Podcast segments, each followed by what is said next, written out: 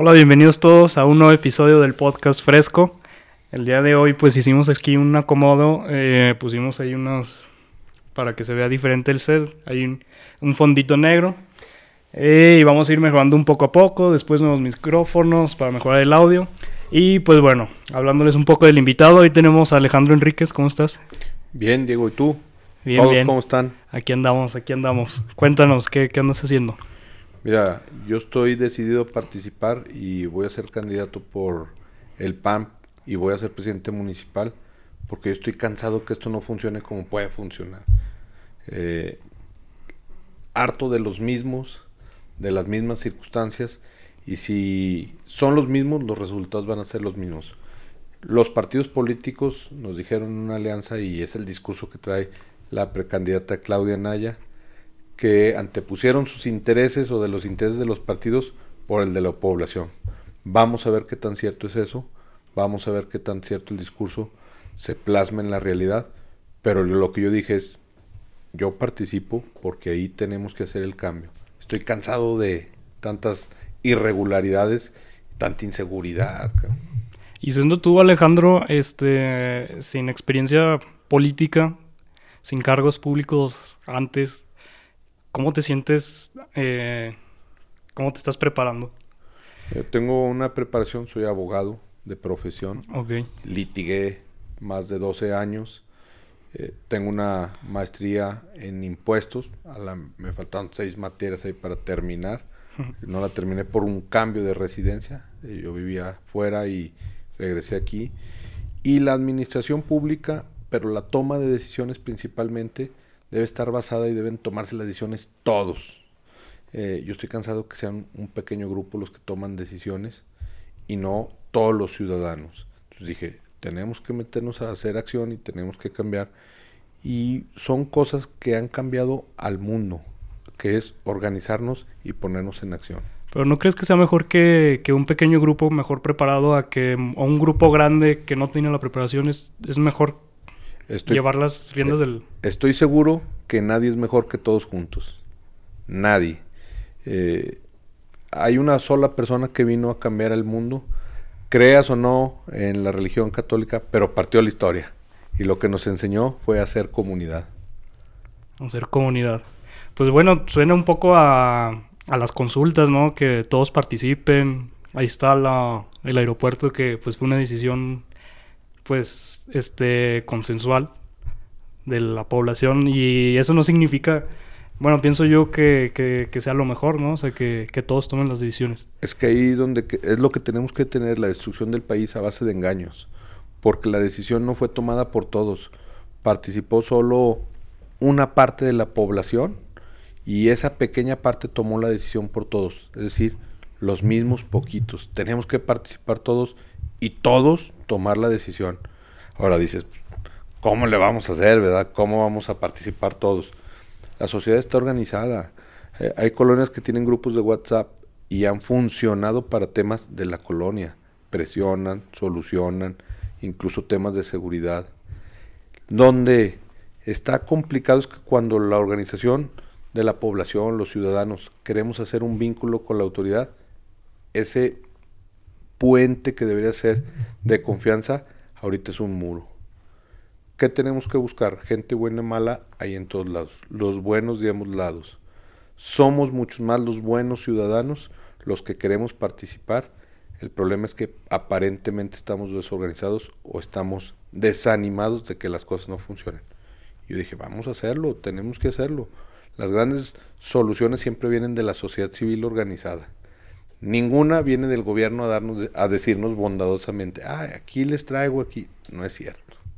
Bueno, pues a lo mejor, bueno, yo creo que no se puede poner como negro y blanco si la, o sea, si la sociedad civil está o está organizada o no está organi- organizada, porque pues bueno, no es tan fácil. Yo digo, ahorita decías de los grupos de WhatsApp, aquí en mi casa, tu casa, la casa de todos ustedes, aquí en, en La Peñuela tenemos un grupo de, de WhatsApp, pero pues nadie lo pela. o sea, eh, nos- no sé, el propósito del grupo fue para pues cuestiones meramente de la colonia, pero no sé, na- nadie lo pela. eh, ¿Por qué? Porque, pues, a lo mejor tú sabes. Está bien fácil. Todos, ¿eh? Todos los ciudadanos, personas, jóvenes, adultos, cuando ya no le ves utilidad a algo, no le haces caso, lo desechas, lo dejas ahí. ¿Qué es lo que tenemos que hacer cuando estamos organizados? Tener un plan, ¿sí? Y luego una estrategia. ¿Qué es un plan? Es qué queremos. O sea, qué queremos hacer, hacia dónde vamos, para dónde vamos y después cómo lo vamos a hacer. Por ejemplo, el grupo de WhatsApp de la colonia. ¿Para qué lo hicieron? ¿Para qué se va a hacer? Si es nada más para estar organizados, es estar organizados para qué. Bueno, problemáticas, etcétera, seguridad, depende para qué. Y en base a eso, planteas las estrategias y te pones a actuar. Cuando tú te organizas por estar organizado, este tema no funciona así. Eh, es como cualquier reunión, o te planteo una carne asada, pues le ves utilidad y dices, bueno, ya sea por el money pool, nos ponemos cooperacha, cada quien lleva lo que se va a tomar, yo pongo la carne, el carbón, y siempre se arman. Nos dicen, ¿se va a hacer o no se va a hacer la carnita asada? Es así de sencillo, eso es hacer comunidad. lo importante es tener el enfoque. Bueno, lo que nosotros estamos provocando en este gran proyecto es generar comunidad para todos vivir mejor. Ay, qué bonito.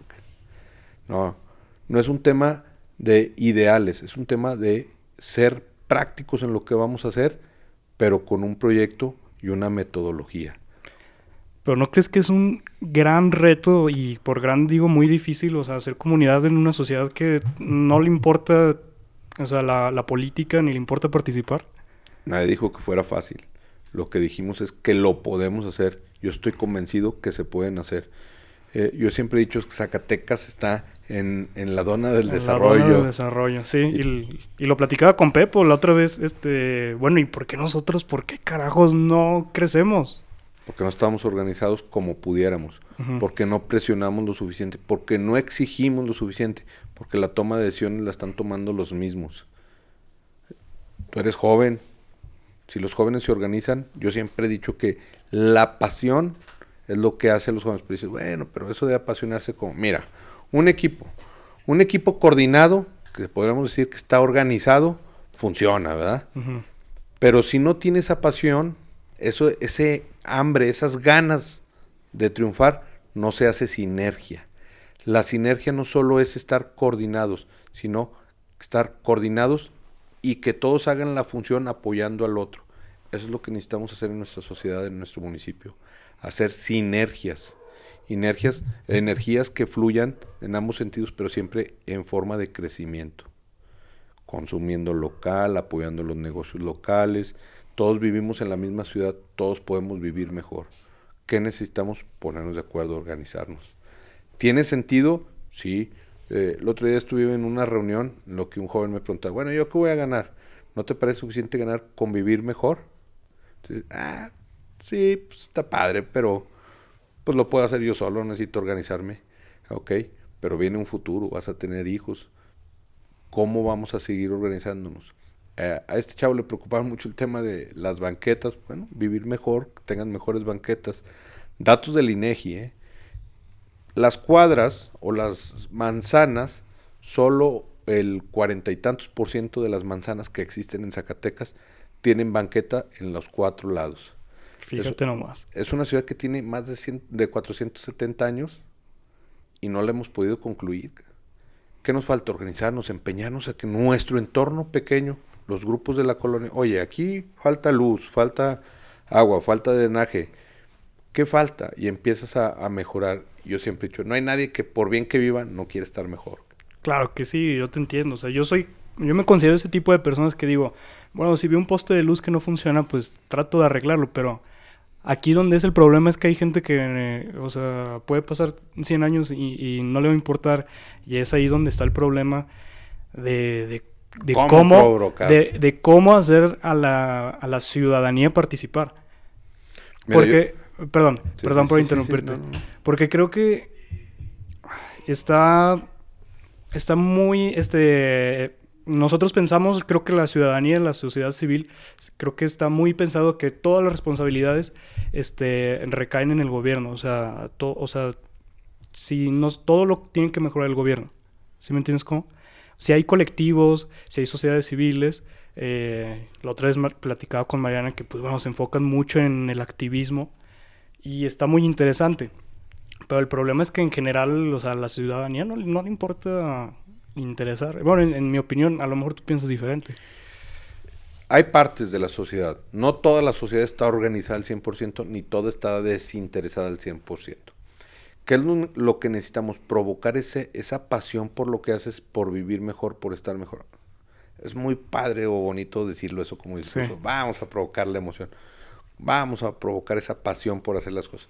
Ahora, el problema es cómo vamos a hacer eso. Muy sencillo. Todos los jóvenes son apasionados. Ahorita les preguntaba, oye, ¿y dónde aprendiste a hacer esto? Me dijeron, es mi hobby. ¿Y por qué lo haces sin ganar dinero, sin, sin, sin nada? no, es que, bueno, un hobby no ganas dinero. Ajá, bueno, sí. ¿Por qué? Porque te apasiona, porque le ves utilidad, porque sabes que estás haciendo algo de provecho para ti y para alguien más. Esa es la forma de provocar a los jóvenes, a las mujeres, a la sociedad, cuando le vean utilidad a lo que estamos haciendo y no que somos utilizados por los mismos. Esa es la diferencia para hacer comunidad. Y eso es lo que a mí me decidió a participar. Yo dije, no, yo ya estoy cansado de que los mismos tomen las mismas decisiones. Tengo que implicarme en lo que están haciendo y tomar decisiones y tomar acción. Y aquí andamos. ¿Y no consideraste, bueno, ahorita estás por, por el PAN, ¿verdad? ¿No consideraste en algún momento este lanzarte como independiente, como el caso del Bronco en Monterrey, en Nuevo León? Mira, el, el tema es que abrieron los espacios a los ciudadanos, aprovechémoslos. Los, los partidos políticos se crearon para que los ciudadanos accedamos a la toma de decisiones. Bueno, aprovechemos esa creación de la democracia, ese vehículo de la democracia que son los partidos políticos. Sumémonos los ciudadanos. Vamos a ver si ese discurso es cierto, si se van a abrir a los ciudadanos. Y si eso es cierto, aprovechémonos, porque eso no suele pasar muy seguido. Solo hasta que se dan cuenta que estamos cansados. Cuando leen una encuesta, una medición, solo se fijan en ellos cómo salen, cómo están, y no se fijan la, la gráfica más alta que es no sé, no contestó. Y ese no sé, no contestó, es el desánimo, es la apatía, es el hartazgo de la sociedad. Y eso es porque no nos dan resultados. Bueno, si no nos dan resultados, démoslo nosotros, participemos y hagámoslo. Vamos a hacer una pausa. Deja, es que se me olvidó meter a... Oh, regresamos de un, de, un, de un, pequeño corte. Estamos platicando aquí de, de la participación. Sí, de la, y de la pasión, ¿no? Decíamos de Max, del hobby. Cuando mi hijo de 19 años dice, oye, ¿qué quiere, que, ¿tú qué me recomiendas estudiar? ¿Cómo ves? Quiero estudiar esto otro. Que yo le dije, mira, no estudies ni lo que te da más dinero o aparentemente, ni lo que te recomienden, ni lo que estudió tu papá. Estudia y dedícate lo que te apasione. Volvemos al tema, bueno, y Sí, claro, es lo, lo, que te dicen siempre todos los conferencistas cuando van a, a las prepas, que te dicen, o sea, bueno, nosotros nos tocó, estamos en prepa y nos decían, dedíquense a los que les guste, lo que les apasiona. Pero ¿cómo, ¿cómo saber eso? Lo que seas capaz de hacer 20, 30 horas, sentado, parado, la actividad que sea, sin cobrar, incluso a veces pagando por hacerlo, eso te apasiona. El resultado de eso va a llegar, ya sea con trabajo, con dinero, el éxito, como quieras llamarlo. Pero si por algún motivo, circunstancia no llega, tú siempre vas a ser feliz. Que ese es el objetivo de esta vida, ser feliz. Y cuando tú estás apasionado y eres feliz en lo que haces, el resultado siempre va a ser bueno. Oye, pero está muy chido ese tema, a mí me gusta, o sea, cómo encontrar tu pasión. Pero ¿cómo le haría un presidente municipal para, ahora sí que para difundir, o sea, esta idea y para que la gente pueda encontrar su pasión? O no sé si me estoy yendo bien. Sí, no, es, es perfecto el tema, es ¿Cómo encontrar, por ejemplo, la pasión de una ciudad así o de los ciudadanos que están aquí? Bueno, técnicamente le llaman la vocación, a qué nos dedicamos. Bueno, Zacatecas, la zona metropolitana, Zacatecas, Guadalupe, eh, las personas económicamente activas, el 75% se están dedicando al comercio al por menor, servicios, turismo y la construcción. Bueno, esa es nuestra vocación, esa es la pasión. Es decir, bueno, o eso es en lo que encontré chamba. En lo que hay. depende. Todo el que es emprendedor, el que es trabajador, el que tiene un negocio, por pequeño o grande que sea, si está dedicado ahí, te apasiona. El, origen de mi familia es el comercio. No hubo día que yo no viera a mi padre levantarse, contento, vamos a vender. Y él tiene una frase y dice, ahora voy a ir a ver a quién ayudo. Y les vendía. Pero ir a ver a quién ayudo es siempre cuando estás dispuesto a servir, estás ayudando a alguien. Y se empieza a dar este intercambio. Eso es lo que tienen que encontrar la pasión en cada una de las cosas que hacen. Cuando la gente está haciendo algo solo por recibir el pago, no está apasionado. El dinero no, no provoca pasiones.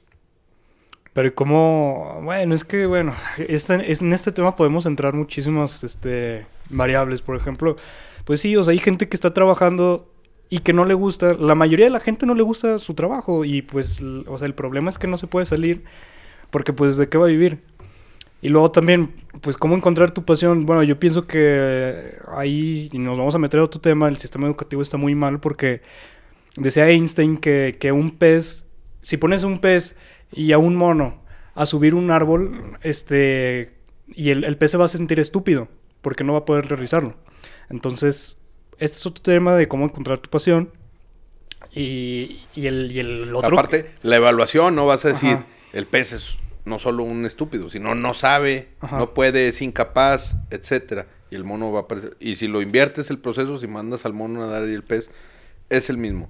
¿Cómo encontrarlo? El sistema educativo.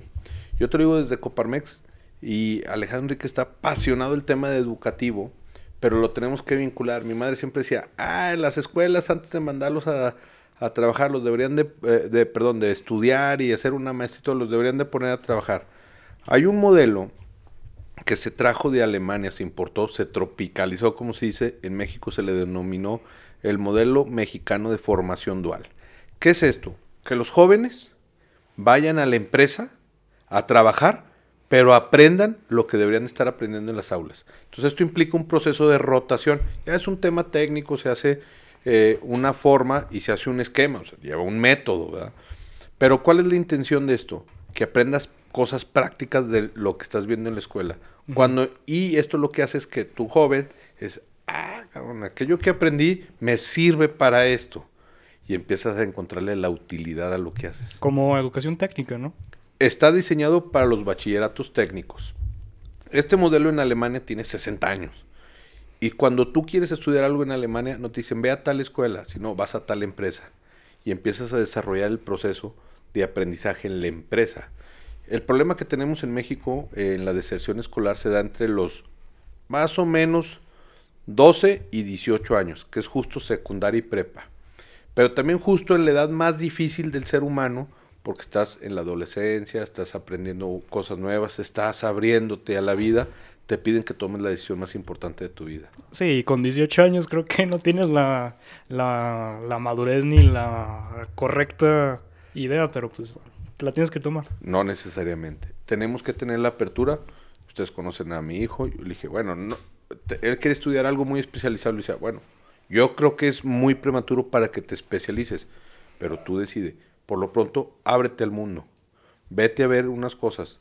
No pierdas el tiempo y dedícate a aprender algunas cosas en lo que vas viendo, definiendo que el que él estaba en si estudiaba ingeniería en audio o ingeniería en producción está estudiando ingeniería en electrónica. Estudió un diplomado en audio y producción, pero fue y vio otras cosas. Los papás luego queremos con esta estructura educativa decir, ay, perdí un año. En la vida nunca pierdes nada si obtienes experiencia. Todo depende de cómo las capitalices.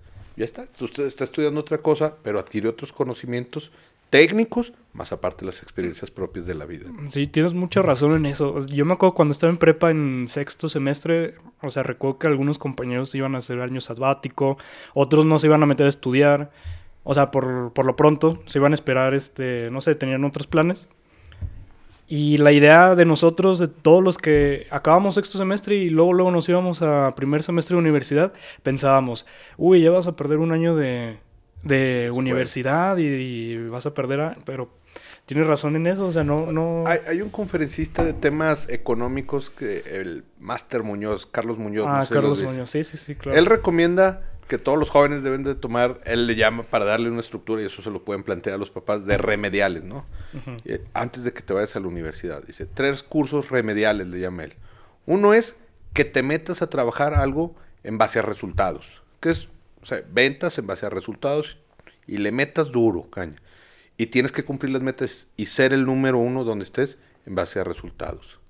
¿Por qué? Porque eso te va a enseñar a ser competitivo. ¿Sí? Y ya, pasas esa etapa o eso, tres meses o cuatrimestre, como quieras llamarlo, y luego te metes al otro curso de remediales que dice que es emprende un negocio, pero teniendo un empleado. Eso te va a hacer responsable. Entonces, y vas a hacer negocio. Y el tercer curso dice, viaja, junta todo el dinero que tuviste, ahorras, todo, todo, y viaja lo más lejos que puedas. Y chúpate todo el dinero, gástatelo, exprímelo todo. Vive. Vive. Y vas a tener experiencias. Y luego regresas a emprender. ¿Qué es lo que te está diciendo? Tienes que aprender para qué sirve el dinero. El dinero sirve para tener satisfactores generales, para ayudar a otros, para conocer, para viajar. El dinero no es un fin, el dinero es, un, medio. Si tú pasas estos tres remediales, ahora sí ponte a estudiar, pero vas a saber que tienes que ser competitivo, que tienes que tener y generar empleos o generar ayuda a alguien y la utilidad del trabajo. Esas tres remediales las podemos complementar, no necesariamente como lo propone Carlos, que es así eh, sin estar en la escuela, eso lo va adaptando cada quien. Hay gente que tiene definido desde muy niño qué quiere ser, ¿no? Sí, quiero ser médico, quiero ser doctor, eh, policía. Hay niños que desde primaria dicen yo quiero ser doctor y ahí los ves años después estudiando y... Pero no todos, no todos tienen esa, esa decisión tan formada desde chicos. Bueno, a los que no, también. Ojo, ahí vienen los artistas. ¿Qué pasa? ¿Cómo definir quiero ser artista? Y tener la madurez, los padres, para decir, yo te apoyo lo que quieras hacer. Y esta frase está muy trillada, ¿no? Lo que vayas a hacer, el mejor barrendero, lo que sea, pero que seas el mejor. Eso es cierto. Pero eso es estas tres remediales de ser competitivo, trabajar sobre resultados. Y eso es lo que nos hace. ¿Y para qué sirve eso? Pero hay que tener la madurez para aceptar. Y los jóvenes, en vez de llamarle año sabático, es mi año de remediales, de experiencia, de conocimiento, de decisiones. Sí, aunque suene acá muy, este, Sí, bueno, es que mi hijo me dijo... Pero está bien. Que me dijo, me dijo, me voy a ir a mi año sabático. Bueno, tú ya quieres irte a descansar cuando no te has cansado. hay que chingarse en la vida, no hay de otra. Pues sí, este, ahorita, o sea, ese, ese programa suena parecido, no sé, a lo mejor me corriges, a lo que está implementando López Obrador, a los talleres en los que aprendices, así les llaman, ¿no? Aprendices van, este, van a una empresa, aprenden, ya sea zapatero, ya sea mecánico, yo que sé, algo, algo, algún oficio, y además les pagan mientras estudian, que es una beca. Es que la idea es buena. Sí, la, idea es buena. Es como ir, como ir a la escuela, ¿no? La idea es buena, pero si no vas a estudiar, no sirve. Sí. Es lo mismo que las becas Benito Juárez que tiene el presidente. La idea es buena, pero tiene que ver lo que le llaman eh, una metodología, ¿no? Y o las famosas reglas de operación, cómo vas a supervisar que vaya, quiénes son, dónde están, y tiene que hacer el, empate de el trabajador con la empresa. Eh, este modelo que yo te platicaba, el modelo mexicano de formación dual, la empresa hace su selección, como lo hace con cualquier trabajador, ¿eh? te voy a decir quién sí, qué, cómo, pasas todos los procesos y te incluye. Y los porcentajes de que las empresas contratan a esos jóvenes es del 80%. Sí cambias el entorno. No es lo mismo que te dan una beca, trabajes o no trabajes. Sí, platicabas de que es en Alemania, este, o sea, los se traen de allá el sistema. lo formó Coparmex con la Cámara México-Alemana, precisamente. Eh, está también muy parecido, pues supongo que también en varios países de Europa, en, Finlandia, tienen un, sistema educativo en el que a partir de los 15 años, los, pues los, los niños ya tienen que definir más o menos a qué se quieren dedicar. Pero no solamente toman la decisión, van a una universidad y estudian 8, 10 semestres, sino que, y lo padre de esto es que si alguien, si un adolescente de 15 años quiere ser estilista, barbero, el gobierno lo apoya y hay escuelas específicas de, de, barbería y de estilistas, o sea, no es algo... Aquí si alguien te dice, oye, yo quiero ser, dedicarme, cuando estás estudiando prepa o secundaria, yo quiero dedicarme a ser estilista, yo quiero dedicarme algo fuera de lo común, por así decirlo, que, no se estudia. Y... aparentemente. aparentemente, sí. Pero es lo que te digo, o sea, eh, en, estos sistemas donde desde muy temprana edad ya saben a qué se quieren dedicar y aparte les pagan muy bien. Desde muy temprana edad, entonces como tú dices, empiezan a pues a, saber cómo, cómo ganarse el dinero y para qué sirve. Mira, hay un historiador ahorita muy en boga de moda porque es consejero de varios mandatarios como Angela Merkel, todo se llama Yuval Harari. Noval Yuval Harari. Eh, eh, él da dos recomendaciones que dice, bueno, no recomendaciones, aptitudes que tiene que tener el ser humano para el futuro. Son dos, a mí me parecen muy básicas, pero muy complejas a su vez, que es el autoconocimiento, conocerte bien, sí. Saber para qué eres bueno, para qué eres malo, qué te gusta, qué no. Porque esa habilidad te va a servir para la siguiente, que es tener la capacidad de reinventarte o de aprender algo nuevo cada 10 años para lo que te vas a dedicar, porque está avanzando la tecnología, el mundo, la innovación tan rápido que da igual lo que hagas ahorita, en 10 años muy probablemente una computadora, una máquina con inteligencia artificial lo va a hacer mejor que el que lo está haciendo ahorita. Pues ni en 10 años ya está pasando. Max compartió una publicación de que hay Oxos Smart, ¿no? Así se llaman. Oxos Smart en los que ya no va a haber cajeros. Esa es la prueba piloto en Monterrey. Ya está en Amazon Smart. Vas con tu carrito, lo vas pum, pum, pum, lo vas echando, te va contando, incluso te va pesando y te va llevando tu cuenta. Sí. Y en Suiza o Suecia ya están que traes tu chip ligado a tus cuentas bancarias, si quieres, y se cobren automático. Y es lo que platicaba en el segundo episodio con Carla Bañuelos, si no lo han visto, la neta, ese episodio está muy bueno. Y hablamos mucho de tecnología. Y creo que a veces tenemos la idea de que, o este pensamiento de que no, es que en 10 años ya, o sea, muchos trabajos van a ser este, sustituidos por, por inteligencia artificial. Pero es algo que ya está pasando y que está pasando desde hace muchos años. No más que nosotros vivimos, pues, en una ciudad un poco, pues, o sea, con tanta tecnología. No es que vivamos en Los Ángeles o en San Francisco o en ciudades muy desarrolladas. Pero el punto es que pues ya está pasando. Es que está pasando, este episodio lo pueden ver en Australia, en el otro lado del mundo. Sí. La tecnología ahí está. Y yo, yo diría que no es que lo desplacen, simplemente se modifican las sociedades y lo que tenemos es que tener esta capacidad de adaptación. El tema de pandemia lo dijeron hasta el cansancio. Va a salir más rápido el que más rápido se adapte pero el que haga más rápido comunidad. O sea, no se trata de estar solo, sino de hacerlo. Y el tema de innovación tecnológica principalmente, todos los grandes desarrolladores, cómo tienen sus eh, áreas de trabajo, dice, aparentemente sillones de descanso, pero es un tema de colaboración, comparten información constantemente y lo están la lucha constante para decir no quién trae la innovación, sino quién la desarrolla y quién la mantiene. Y ahí podemos tener una serie infinita de gente que no se actualizó y lo desplazaron por querer que su modelo. ¿Quién? Blockbuster. Ahí está. Yahoo, el propio Yahoo. Fue el primer buscador y no tiene el mismo impacto que Google. Y bueno, aprovechando el tema, este, tú que tú qué tienes de, de propuestas, eh, para hacer una ciudad más, más inteligente. Porque bueno, creo que hay muchas cosas que se pueden este, facilitar, que es básicamente lo que hace la, la tecnología. ¿Y cómo lo puedes aplicar desde tu gobierno? Está bien sencillo. Eh, o sea, eh, la idea es sencilla. Ajá. Los gobiernos inteligentes o simplificados son al interior, no al exterior. No le pidamos a los ciudadanos que ellos sean los que se simplifiquen, pero cuando llegan a, a cualquier trámite, da igual, sí, pasa la ventanilla, tal, no. Necesitamos estar simplificados al interior, ser eh, eficientes para que el ciudadano, a donde llegue, por decirlo de alguna forma, la ventanilla, le den la solución que necesita. Y tenemos que dejar atrás eso de pásela allá, la acá, y termina aquí al lado, ¿no? Sí, o eh, se le olvidó la copia de verlo mañana. el ejemplo que yo siempre pongo, tú creo ya me has oído alguna vez, el famoso del acta de nacimiento que nos piden actualizada, ¿no? Oye, pues ¿qué quieres que le actualice? Me llamo igual, mis padres son los mismos. Tienen un mecanismo eh, tonto, absurdo, de pedirnos una serie de requisitos, cuando tecnológicamente es bien fácil tener ya un expediente único digital. Lo hablábamos para cobrar con tus cuentas bancarias en un chip.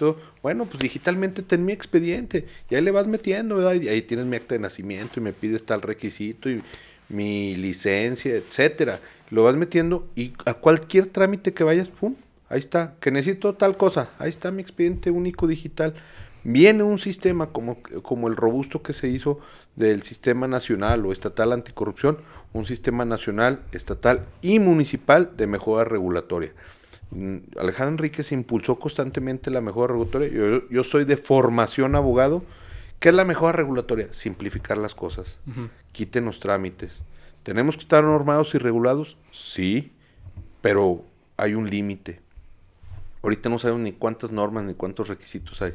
¿Y eso qué genera? Puede generar desde terrorismo este, burocrático, por decirlo de alguna forma, que van y te piden una licencia y otra, y luego viene y te pide eh, el estatal, eh, salud, por decir un ejemplo, oye, tienes esta licencia y viene el municipio y tienes esta, y luego viene la federación y tienes esta otra, y, eso genera un costo administrativo. En Zacatecas ese costo el año pasado andaba por empresa o por unidad económica alrededor de 26 mil pesos anuales en costos de trámites burocráticos.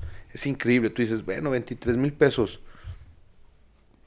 Eh, las unidades económicas en el Estado, el 96% son micro, pequeñas y medianas empresas. Empresas que tienen de 0 a 10 trabajadores. 26 mil pesos puede ser la diferencia entre estar en la formalidad en la formalidad o la renta de un año de su establecimiento. Capital de trabajo, meterle a máquinas, yo qué sé. Y, y, bueno, aquí hay dos puntos este, que me llaman mucho la atención. Cuando Ricardo Anaya participó por la candidatura a presidente en el 2018, ¿sí? Eh, bueno, él también tenía propuestas, este, que el blockchain, que propuestas que, que pueden funcionar, que sí, que sí funcionan. Yo estoy de acuerdo, yo soy pro tecnología totalmente. Pero hay, también había mucha crítica. Bueno, y hay gente que no tiene ni qué comer.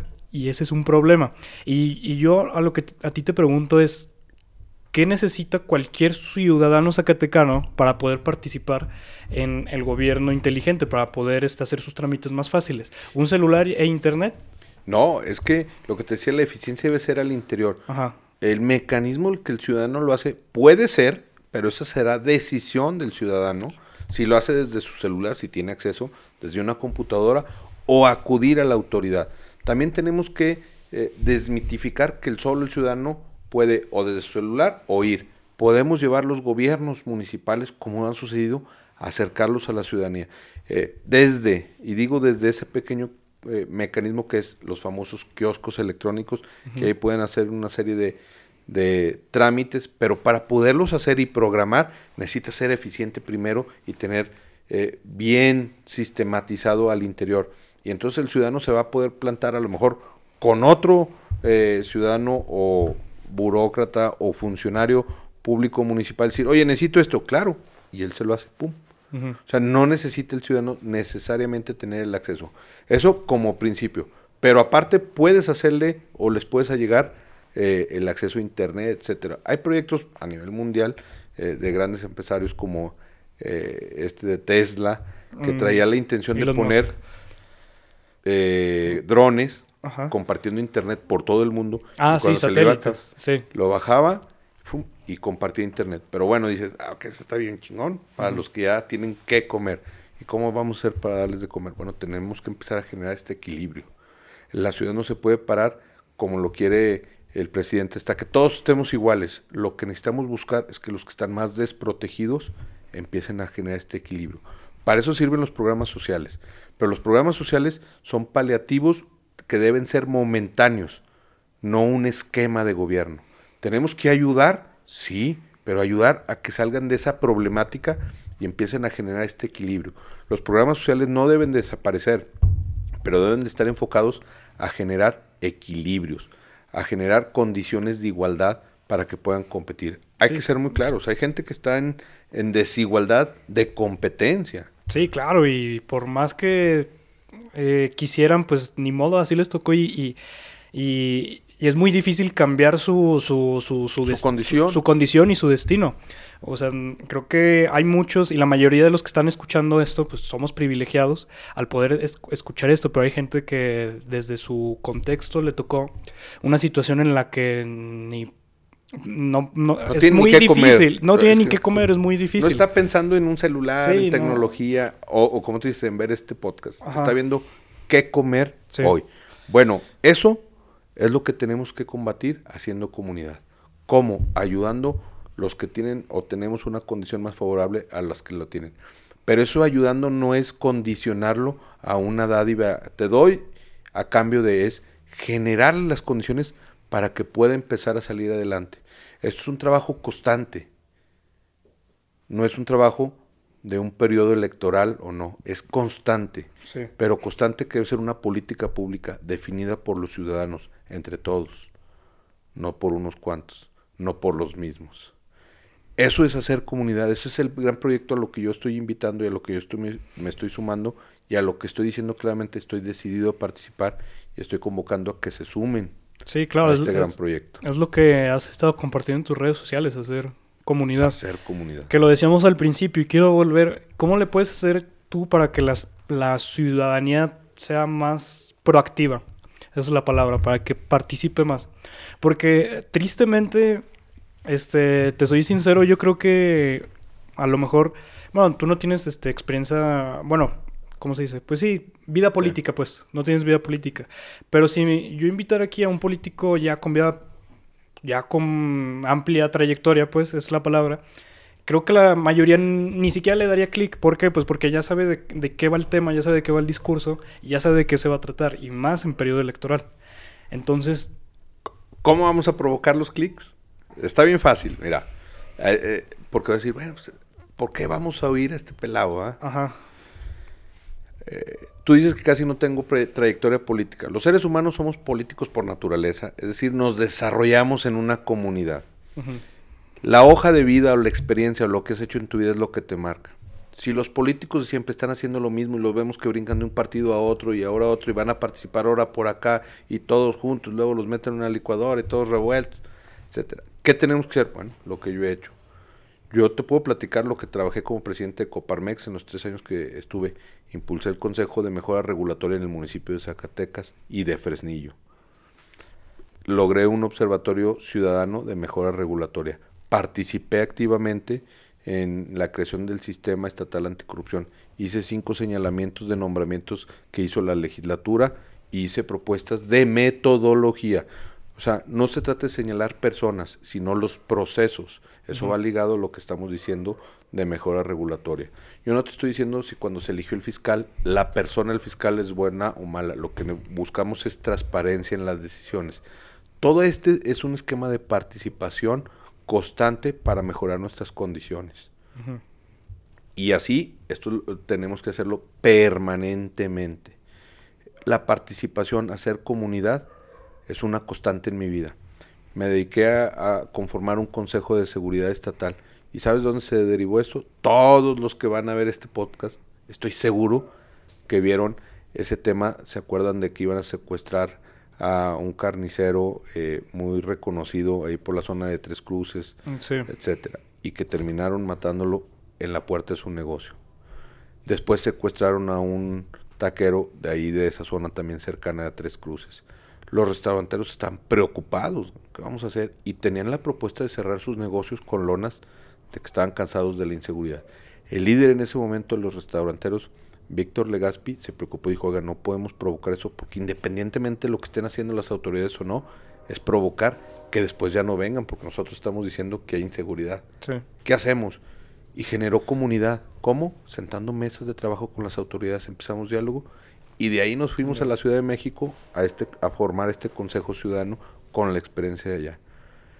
Concluyo esta historia eh, en formar comunidad. Nos tocó, teníamos la cita por ahí del 20 o 21 de septiembre del 2017 en México.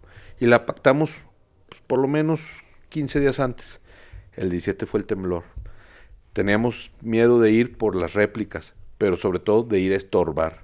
Dijeron, no, ¿cómo si lo posponemos? No, no, no, no, vénganse, justo necesitan ver.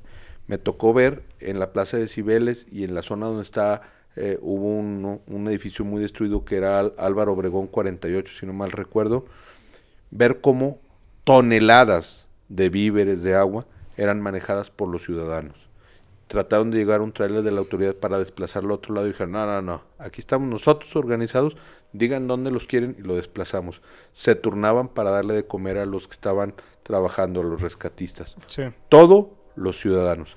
Eso en la ciudad más compleja del país o quizá una de las Del más mundo. complejas del mundo. Claro. Es posible. No tenemos que esperar a tener catástrofes ni esperar a que a- terminen de destruir estos señores de la 4T nuestro país. Tenemos que detener esa destrucción a base de organización. Y pues sí, sea, base de organización, comunidad, pues pues todos todos los candidatos quieren este pues lo mejor, ¿no? para para la ciudad, en, en el caso de candidatos municipales. Eh, ¿Qué, qué es lo que te diferencia a ti y por qué nosotros la bueno, la boleta de- del- de- del día de julio se va a representar mucho y va a tener mucho peso en los jóvenes va a representar un gran porcentaje. Y, y por qué Y en las mujeres. y en las mujeres, en las mujeres. ¿Por qué nosotros los jóvenes, un sector en el que hay mucha apatía, este, iríamos a votar? Mira, el- estas elecciones van a definir el futuro de nuestro país y desde luego el tuyo y el de todos los jóvenes que nos están viendo por los próximos 50 o quizás 100 años, por los efectos que puede tener. Ese es el riesgo que estamos teniendo. Pero decir, bueno, ¿eso qué? Es que el futuro no se promete, el futuro se construye día a día. Tú con este podcast, lo platicamos al inicio, traes un proyecto de seguimiento, de crecimiento y de hacer eh, del proyecto consolidarlo eh, tanto técnicamente como económicamente. No estás esperando a que se llegue ese momento, lo estás construyendo día a día. Ese es el motivo por el cual participar. Pero la participación no termina con el voto. Ahí comienza. Ahí comienza porque estamos organizados, participas y estás permanentemente exigiendo. Y no se trata de exigir, tú me prometiste. No, nos pusimos de acuerdo para hacer esto. Todos tenemos que tener la decisión. Ahora, esta decisión no se toman en a mano alzada quién quiere esto y quién no quiere aquello. Necesitamos generar mecanismos de trabajo. Te dije lo del Consejo Ciudadano. ¿Cómo se hacen esos mecanismos de trabajo? Ir permanentemente a las colonias a trabajar. Es decir, todas las semanas tiene que estar alguien dándole seguimiento. Si están organizados vía un grupo de WhatsApp, oigan, van a venir, como tú dices, empiezan viniendo uno, dos, diez, pero tanto va el cántaro al agua hasta que revienta. Así es como se empieza a construir las ciudades, así es como construimos todos. Una casa no la haces de un día para otro, empiezas con lo más difícil que son los cimientos, eso es la organización comunitaria. Y permanentemente y el seguimiento hace que se termine una casa. Alejandro, ¿cuáles son los retos más grandes que tiene hoy Zacatecas? Y bueno, creo que es- si, si Dios te lo permite llegar a ser este presidente municipal, después de, de- de una pandemia y de tantos este, negocios cerrados, de una situación muy complicada, eh, vuelvo a la pregunta, ¿cuáles son los retos que hoy más grandes tiene Zacatecas? Son tres. El tema de desempleo, el tema económico va a ser muy complejo por los próximos años, desde luego por las malas decisiones que está Va, tomando. va a ser, es y ha sido desde Sí. hace muchos años en Zacatecas. Exactamente. Hay que organizarnos. Ahorita platicamos bien cómo lo podemos solucionar. El otro es el tema de salud. Este también es y ha sido y puede ser dependiendo cómo nos organicemos. Y el tema de inseguridad. Los tres, vas a decir, no hombre, no me digas eso. Se resuelven haciendo comunidad. Pongamos un ejemplo. Nos organizamos, ¿verdad? Ajá. Si- Si nos organizamos, todos juntos podemos hacer que esto funcione. Tres ejemplos. Estás en una colonia. Da igual el nombre que le quieras poner. En todas va a haber alguna tiendita. Da igual si es de esta cadena Oxxo o cualquier otra. O tiendita de la esquina, de barrio y todo eso. Pero en todas hay una tiendita. Algunas hay panaderías. Algunas hay comerciantes ambulantes o en la calle. Bueno, ¿cómo se hace comunidad? Te sientas por gremios, por sectores, por calles. ¿Cuál es la problemática? Empieza a haber seguridad o inseguridad, desempleo. Y empiezas a generar estas cadenas productivas, empiezas a, hilar los pequeñitos con los grandes. Decíamos que las unidades económicas en el Estado son micro, pequeñas y medianas. Este 96% de las eh, empresas o unidades económicas en el Estado generan el 75% del empleo y el 50% del valor agregado que produce el Estado. ¿Qué tenemos que hacer? ¿Dónde está el enfoque? En esos, los pequeños. La solución está aquí mismo. No esperemos que venga alguien de fuera y nos diga, ah, les voy a traer, les voy a... Yo nunca he creído en que nos van a decir, te voy a traer una planta que va a dar mil empleos. Bueno, ¿y quién carajos dijo que yo quiero ser empleado? Bueno, pero sí sirve. A ver, es que aparentemente sirve. Bueno, Guanajuato, yo, bueno, ahorita vivo en Zacatecas por el tema. Es muy buen ejemplo. Yo vivo en Zacatecas por el tema de la pandemia, pero yo este, estudio en, León. Saludos a todos mis amigos de León. Eh, Guanajuato es un estado que crece al 4.4%. Con el, con, con, con, el gobierno de, de, de Diego Sinue. Han traído diferentes empresas extranjeras, ha generado mucho empleo y les ha ido bien. Y hay mucho empresario en León. Y ha habido mucho, no, hay mucho emprendedor en León. Y esa es la diferencia entre León y Zacatecas que he notado yo al vivir allá. Yo tengo muchos amigos emprendedores y desafortunadamente aquí no hay, no sé si es una cultura, un espíritu o yo qué sé, pero eso es lo que hace las ciudades grandes, yo creo. Ahí te va. ¿Cómo lo hacen? O sea, eso es lo, ya son las consecuencias. Primero ellos tienen un plan de desarrollo a 20, 30 o 50 años, pero lo renuevan cada seis un año antes de las elecciones y prácticamente al que va a ser los candidatos, da igual los colores, dicen, este es el plan se va mejorando. ¿Qué hicieron? Institutos estatales y institutos municipales de planeación, encabezados por ciudadanos. Eh, el sistema de agua de León, encabezados por ciudadanos. Fíjate lo que te voy a decir. Como ejemplo, ¿eh? el, el sistema de agua de León es tan eficiente para administrar y para surtir agua que a veces le presta dinero a los municipios para hacer obras. Sí, o sea, estamos hablando de que allá no se va el agua en las colonias como aquí. Bueno, pero eso, eso es, eh, bueno, este es un tema también muy diferente, o sea, en cuestión de tipografía. Es un tema de organización. Topografía, perdón. Es un tema de organización y de hacerlo eficiente. Pero está manejado por ciudadanos, organizados, comprometidos con su ciudad. Ya van dos ejemplos de organización. Bueno, hablamos del tema económico. Sí, Ahí llegaron y están plantas armadoras y están ahí en el desarrollo. Pero el sistema del, arma, del armado de un automóvil tiene varios niveles. Está la armadora, que ahorita representa solo el 20% de las piezas pues, de, de un automóvil y del efecto económico. Es decir, nada más llega todo y lo arman, lo ensamblan. Y luego empiezan lo que le llaman tier 3, 2, 1 o a la inversa, ¿no? Como lo quieras acomodar. Y eso depende de la parte que van armando y de la complejidad. Si es un tornillo, este ya lleva dos piezas ensambladas y así sucesivamente. Bueno, eso, pero ¿cuándo empezó Guanajuato con eso? Hace 30 años, 40 años. Nosotros ya vamos tarde a ese, esquema. Si lo repetimos, probablemente no funciona. ¿Qué tenemos que hacer? Al empezar al revés de como ellos generar pequeños empresarios que se especialicen en algo. No quiere decir que tú de la nada vas a decir, voy a hacer un tornillo. No, tú te estás dedicando, por ejemplo, al comercio. Oye, ¿no te interesa que entre cuatro se unan y formen un tornillo? Y empiezas a generar estos tier 3, tier 2 y tier 1. De tal forma de que tú ahorita le hablas a una empresa armadora y dices, vente, te regalo el terreno, te doy eh, exención de impuestos. Claro, compadre, me voy. Nada más que en Guanajuato también me lo dan y ahí tengo todos mis proveedores en menos de 20 kilómetros. ¿Tú qué me ofreces aparte de eso? No lo tienes. Hay un sector o una zona económica en Europa, que es el País Vasco, que es la zona económica más influyente en el esquema automotriz y no tiene una armadora, pero es la más influyente en autopartes. Eso puede ser Zacatecas. Casualmente también fuimos fundados por vascos. ¿Por qué? Porque empiezas a desarrollar a los empresarios locales a que formen eso y cuando tú empiezas a tener esos proveedores aquí, la planta llega sola. Pero no necesariamente tenemos que esperar que lleguen y la armen aquí. Puedes seguir mandándolo. La competencia no está aquí, está en el mundo. Pero necesitamos estar unidos, hacer comunidad empresarial, hacer comunidad entre nosotros y desarrollarlo.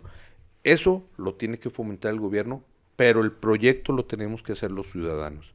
Lo he dicho invariablemente muchas veces eh, en los tres años pasados. Zacatecas no tiene un proyecto de desarrollo y nadie está perdido si no sabe dónde va. No tiene un proyecto de desarrollo de, como tú dices, a 20, 30 años. ¿no? Yo, yo, si te dejaste, me quedé en decir desarrollo. Siempre Sí. hago esta aclaración, no dije económico, de desarrollo. O sea, ya no le, le pongamos el apellido específico de económico, de desarrollo. No sabemos a dónde vamos. Necesitamos tener una planeación, necesitamos tener institutos de planeación y ejecutar la planeación. Sí, en desarrollo yo te entiendo a desarrollar una ciudad que funcione. O sea, y por eso un- un transporte público que sea eficaz, que llegue a tiempo, que sea limpio, que sea seguro, sobre todo, ¿no? Puras características que van enfocadas al usuario. Pero si lo planean desde un escritorio, lo están pensando al, a lo que va a ser el gobernante. Todos los servicios deben estar pensados en el usuario. Y yo te lo digo, como origen comerciante, ese es el cliente. Y toda tu proyección de negocio debe estar hacia el cliente. Por eso los transportes públicos, y León es otro ejemplo de este Metrobús, o el nombre que le De quieran las poner. orugas. Ajá. Exactamente. Funcionan porque están planeadas en el usuario. El usuario es la solución y es al que le debes rendir cuentas o le debes de hacer eficiente Y que sea su barato. desplazamiento. Si estamos Claro. hablando de transporte público, pues que también sea, pues, este, Accesible. accesible, barato. y El- que el- puedas hacer traslados, Ajá. transbordos, pagar uno por semana, por mes, Sí. Etcétera. O sea, hay Sí. formas, hay mecanismos. Y digo, no quiero comparar, pero porque pues son ciudades muy diferentes. León es una ciudad este pues mediana, grande. Y ahí eh, tú en transporte público pagas este por decir 10 pesos y te puedes transbordar todo el día en, en, en la ciudad de un de punto A a punto B, zona Mira, norte yo a zona recuerdo sur. cuando tenía que pues, unos 13, 15 años que me movía en transporte público, eh, mucho, se podían los transbordos en Zacatecas. ¿Sí? Sí, te da, fíjate, con papelitos y te tenían a lo mejor un periodo de tiempo y eran papelitos que de colores o no, y ibas y, te- y cambiabas de ruta, etcétera. Estoy hablando de hace 30 años y se podía. Ahora con la tecnología, tú lo dices, Y ahora que ha crecido y ahora que ha crecido la ciudad. es posible. Eh, todo es posible. El límite es nuestra imaginación. Pero sobre todo la capacidad de organizarnos. ¿Por qué lo hacen allá así? Porque están organizados. Te fijaste, hay un instituto de planeación. Entonces, Guanajuato es un ejemplo de organización. Pero vamos a ciudades más complejas como Ciudad de México. Lo pueden hacer. ¿Qué tendrán de diferente que no tengamos aquí en Zacatecas? Pues a lo mejor tienen más capital. capacidad de organización. Vámonos para el norte. Si las ciudades se fundaron muchas de aquí, de aquí, de aquí, de aquí salieron las expediciones para Los Ángeles, por ejemplo. Es capacidad de organización para exigirle a los gobiernos que tomen las decisiones que nosotros queremos. Y me acuerdo que una vez comentabas también, pues bueno, aparte de, de los ingresos de Zacatecas, pues es el turismo, gran parte, si no es que es la mayor parte. Una parte, Bueno, una la- parte es importante, sí, una, claro. Es una gran parte. Y, y me acuerdo que tú comentabas en, en otra ocasión que, que cómo hay que fomentar que cuando los turistas lleguen y si van con un taxista o con un Uber, que los conecten a un buen restaurante o a un buen hotel y, y que los vayan guiando por la ciudad. O sea, que, que como en otras ciudades, pues así, así tú lo comentabas. Mira, es que vamos al ejemplo de Guanajuato. No sé si estando ahí en León te fuiste a Guanajuato, tú fuiste a visitar las momias. Sí. ¿Qué tienen de extraordinarias que no podamos tener en Zacatecas? Aquí hay museos que tienen muchísima mayor calidad que ir a ver a las momias. Digo, es un tema interesante, pero aquí hay mucho más interés o mucho más que desarrollar. Pero si te fijas, tienen todo un tour, tienen un- todo un mecanismo. Incluso la ciudad está planeada para que hagas toda una vuelta, por túneles, por lo que sea. Y vas visitando todos los esquemas y sabes del callejón del beso, etcétera. Aquí tenemos mucho mayores atractivos. Lo que necesitamos es capacitarlos a los prestadores de servicio de manera coordinada y así desarrollar la ciudad para poderla vender. Que el turista cuando venga a Zacatecas se lleve una grata experiencia, una experiencia que empiece a recomendar. Ve a Zacatecas porque hay esto, porque hay esto otro, Sí. porque te la pasas bien. De todos los sectores, ecoturismo, turismo, turismo cultural, turismo religioso, turismo incluso de, eh, de convenciones, que también tenemos toda la infraestructura y puedes empezar a seguir generando empresarios. Ahora tienes un hostal, ahora tienes un hotel y empiezas a generar cuartos de hotel, visitas, etcétera. ¿Sabes cuál, bueno, ¿sabes cuál es el problema que yo creo que es en ese punto? Pues bueno, hay, hay, ciudades que cuentan con mejor servicio que otras. Y con servicio me refiero a cómo te tratan en una ciudad y cómo te tratan en otra. Y aunque suene pues chistoso, pues es, es muy cierto, no te tratan igual que aquí que en otra. Y, y, no es por comparar ni, ni por dar mala fe, pero desafortunadamente yo creo que en Zacatecas hay muy mal servicio y si alguien está en desacuerdo, pues completamente bien, o sea, es lo que yo pienso. O sea, yo voy al centro, a, a un restaurante, un mesero, no sé, a una ferretería y me tratan con flojera o les da floja atender, no sé. Y, y, ese creo que es también parte del problema. O sea, en las ciudades que son turísticas hay muy buen servicio. Y eso es un problema que no creo que... Bueno, a lo mejor sí se puede capacitar, pero pues si las personas son aquí así, pues esa es una gran desventaja. Es un reto, es una oportunidad. Pero sí crees que... O sea, sí, sí concuerdas conmigo. O sea, que hay ciudades que tienen mucho mejor servicio que aquí. Sí, pero hay ciudades tan turísticas en otras partes del mundo, principalmente en Europa, que tienen a, veces los salarios y también no tienen un gran servicio y sigue, y sigue yendo la gente. En Europa los meseros no te tratan tan bien como en México. Sí, bueno, es que pues sí. Pero ¿por qué es? Porque tú tienes la necesidad de ir ahí. Bueno, aquí podemos empatar las dos cosas, que tengan la necesidad de venir a visitarnos por los atractivos que tenemos, pero aparte que se lleven esta grata experiencia. Que sea un buen servicio que den un buen servicio. ¿Cómo se hace eso? Capacitando, coordinándonos, haciendo entender la utilidad de por qué tienes que tener un buen servicio. Un mesero, si tú le enseñas y le demuestras que el buen servicio, el más beneficiado va a ser él a un corto, mediano y largo plazo, él y su familia, te aseguro que va a tener que va a querer tener garantizado el ingreso. Y eso se hace con capacitación, explicarle por qué, cómo está la cadena productiva. Y no es una capacitación de años ni de mucho tiempo. Son capacitaciones cortitas, de media hora. Sí. Pero constantes. Sí, constantes. Y empiezas a certificarlos. Y ellos empiezan a ganar más. Guías de turista, etcétera, ¿no? Sí. Y, son retos, ¿no? no, es fácil, tampoco. Es, difícil. Es difícil. pero es posible. Oye, ¿y qué, qué, qué, qué, has estado haciendo? O sea, tu día a día, ¿cómo es tu día a día haciendo, eh, ¿se puede decir precandidato, candidato? No, yo estoy ahorita enfocado en generar comunidad. Decidí participar y estoy 24/7 enfocado en esto porque estoy convencido que participando decididamente vamos a hacerlo. ¿Qué ando haciendo? Participando con grupos de jóvenes, participando con los comerciantes, buscando que los ciudadanos no se queden sin ir a trabajar facilitando cubrebocas, gel. ¿Qué tenemos que hacer? No parar esta economía, buscar cómo sí podemos incidir, cómo sí podemos hacer que la gente no pare, cuidándonos. Es muy importante porque no se trata de provocar eh, un mayor descontrol, se trata precisamente de cuidarnos entre nosotros haciendo comunidad. Yo me estoy levantando, como siempre lo he hecho toda mi vida, a las 6 de la mañana, me pongo a leer, pongo a ver las noticias, me preparo, me baño y, a chambear.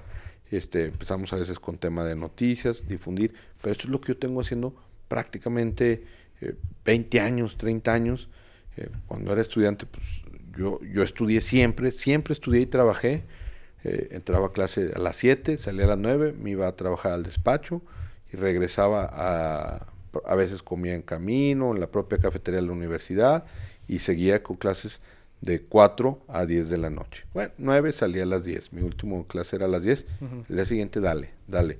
Es un mecanismo, el, trabajo, eh, cuando te apasiona lo que haces, eh, lo disfrutas.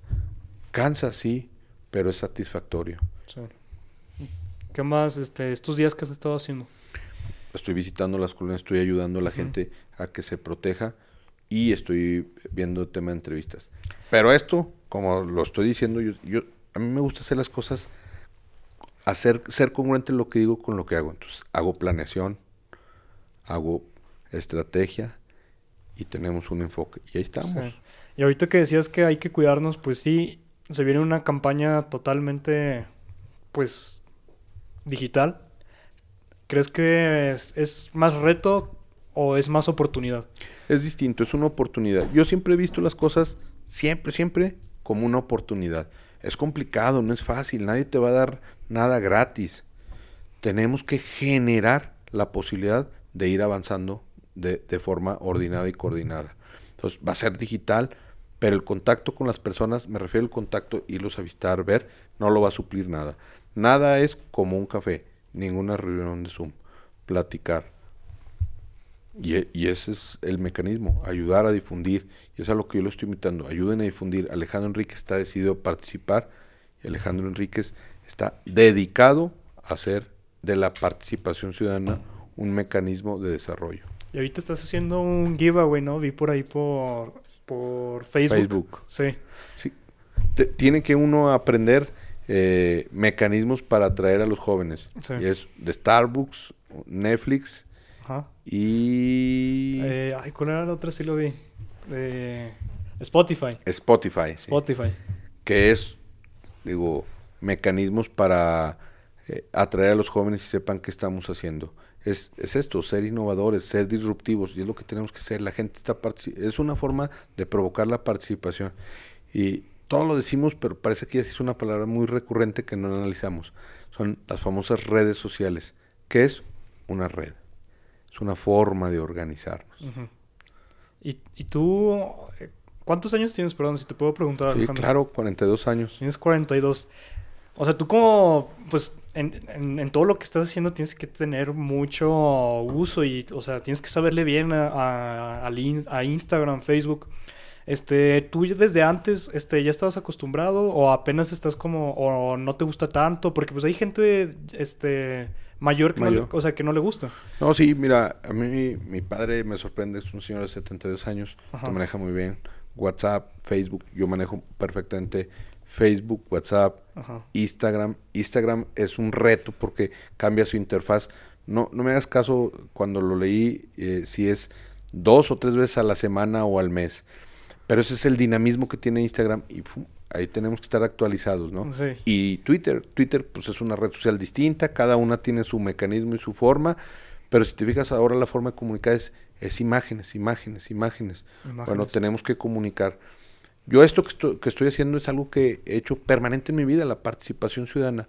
Ahora lo único que estoy haciendo distinto es comunicarlo, comunicarlo, comunicarlo, porque quiero que la gente sepa que estamos decididos a participar, que vamos a participar, que vamos a ganar y que este municipio puede ser diferente. Pues me gusta, Alejandro, este, buen rollo, gracias por, por aceptar la, la invitación. No, al contrario. ¿Cómo te la pasaste? Muy bien. La verdad me gusta mucho platicar. Sí. Así como platicamos ahorita, platico con mi hijo. Y yo te decía, pues es un reto. Y platico así con mi hijo, con los cuatro, ¿eh? con el de seis años también. Y es un reto estar activo constantemente. De los jóvenes, sobre todo en las conversaciones, cuando escuchas a la gente aprendes mucho. Sí. Y eso pues, hoy fue un gran aprendizaje. Y sobre todo convocarlos a todos a que participar. La participación organizada y haciendo comunidad es la solución para muchos problemas si lo hacemos bien. Pues muchas gracias por venir otra vez. Este, espero una, un, un próximo episodio, a ver si, La- si te animas. No, las veces que me inviten yo aquí estoy. Claro. Está padre y me gusta, me gusta eh, innovar en la comunicación. Sí. Pues bueno, gente, gracias por ver este video. Eh, Alejandro Enríquez. Eh, Oye, cuando se hace podcast, que se dice? Buenos días, buenas tardes y buenas noches, porque depende a qué horas lo vean. No, se dice pues lo puede luego. ver hasta, hasta luego. O sea, Hasta lo puede, luego. Lo puede ver en cualquier momento, en la mañana, en la noche, en la tarde. Es YouTube, se sube a YouTube y los que los estén escuchando es en Spotify. También tengo ahí mi canal de YouTube, lo compartimos con gusto. Ah, y también subes contenido. Sí, nada más que contenido que, en el que estaba enfocado, que eran entrevistas, Ah, lo que estaba haciendo y todo. Pero pues ya ahorita vamos a compartir todo lo que Alejandro Enríquez, ¿así se llama el canal? Sí. Ah, muy bien. Bueno. Y lo, lo va a hacer, te- tengo como 10 años con él. Ah, poco. O sea, tienes ya muchos... Sí. Es que la tecnología es un mecanismo para hacer eficiente el hacer comunidad. Uf, llegas a muchas personas. Todas. Pues bueno, Muy bien. gracias. Gracias.